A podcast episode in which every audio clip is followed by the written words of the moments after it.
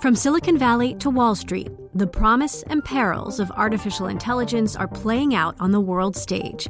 But what will the next phase of AI adoption look like? Which companies, from big tech to startups, will dominate? And where do the risks and unintended consequences lie? I'm Emily Chang. Join me at Bloomberg Tech in San Francisco, May 9th, to answer many of the industry's burning questions, alongside Snap's Evan Spiegel, Xbox President Sarah Bond, OpenAI's Brad Lightcap, top researcher Dr. Fei Fei Li of Stanford, and many more. More details and just a few tickets left at bloomberg.com/techsf.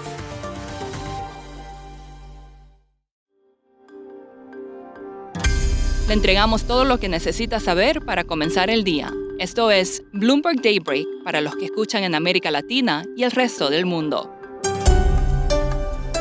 Buenos días y bienvenido a Daybreak en español. Es miércoles 22 de junio de 2022. Soy Eduardo Thompson y estas son las noticias principales. Esta mañana nuevamente los mercados están en terreno negativo ante la preocupación de que las alzas de tasas de la Reserva Federal de Estados Unidos podrían motivar una recesión. UBS dice que hoy esto pesa más que el temor a la inflación.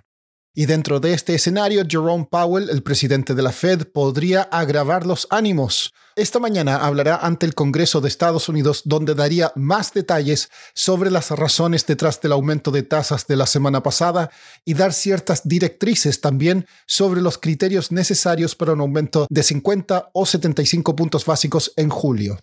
Citigroup ve la probabilidad de una recesión global cerca del 50%. Los bancos centrales podrían lograr un aterrizaje suave o casi suave, pero para que eso ocurra, la crisis de suministro tendría que disminuir y la demanda debería mantenerse resiliente. China hizo una demostración de poder frente a Taiwán.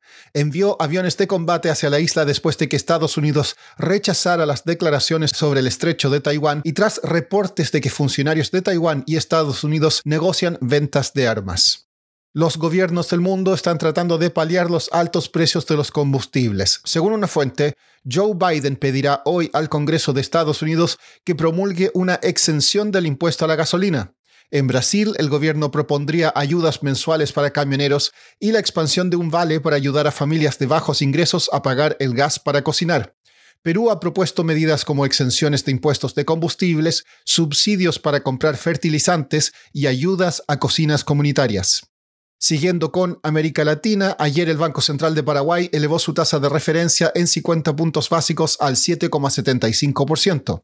Hoy se informará en Argentina el superávit comercial de mayo y las ventas de supermercados.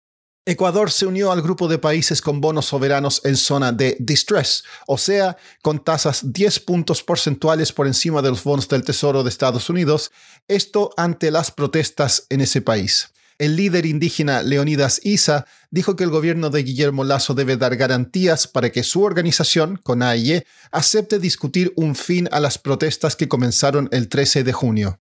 En Chile, la Federación de Trabajadores del Cobre comenzó hoy una huelga en protesta por el cierre de una planta.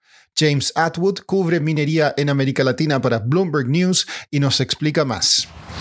El miércoles de la mañana, trabajadores de Codelco, la empresa estatal chilena que es el productor de cobre más grande del mundo, estaban programados para iniciar un paro nacional. Las movilizaciones siguen una decisión por parte del directorio de cerrar una de sus fundiciones por preocupaciones ambientales. Los líderes sindicales estaban impulsando inversiones para reducir emisiones en la fundición Ventanas en la zona central de Chile, en lugar de cerrar paulatinamente la planta. No estaba claro cuántos trabajadores participarían en el paro, aunque la Federación de Trabajadores del Cobre estima que lo harían alrededor de 12.000 empleados. Esto podría indicar una pérdida diaria para Codelco de alrededor de 50 millones de dólares los sindicatos ven el cierre como parte de un plan de larga data para reemplazar las plantas antiguas con una nueva mega fundición utilizando capital privado, pero el gobierno dice que la decisión es para proteger la salud de los residentes locales después de un aumento en los niveles de dióxido de azufre que enfermó a docenas de personas. James, ¿cuál sería el efecto en el mercado de cobre de una huelga en Codelco? Hasta ahora, el mercado de cobre no ha estado prestando mucha atención al riesgo de interrupciones en el suministro en, Chile y los traders están más preocupados por la disminución eh, de la demanda. Pero eso podría cambiar. Si resulta una disputa prolongada, probablemente pondría un piso temporal bajo el precio del cobre, según los economistas de Capital Economics. Por último, en Londres, la última moda en cuanto a cócteles son martinis de vegetales. Algunas personas quieren dejar atrás las bebidas azucaradas y se aventuran en un territorio más bien salado. Por ejemplo, pueden tomar un tomatini a base de tomates, vodka y vinagre balsámico o un martini de aguacates, de espárragos, betarragas, pasto fermentado u hongos. Yo me pregunto, ¿para qué todo esto si ya existe el Bloody Mary? Eso es todo por hoy. Soy Eduardo Thompson, gracias por escucharnos. Para conocer todas las noticias que necesita para comenzar el día, revise Daybreak en la app Bloomberg Professional, donde puede personalizar las noticias que desee recibir. También puede suscribirse a la versión solo audio en Spotify, Apple Podcasts o la plataforma de su preferencia. Eso es todo por hoy. Escuche de lunes a viernes Bloomberg Daybreak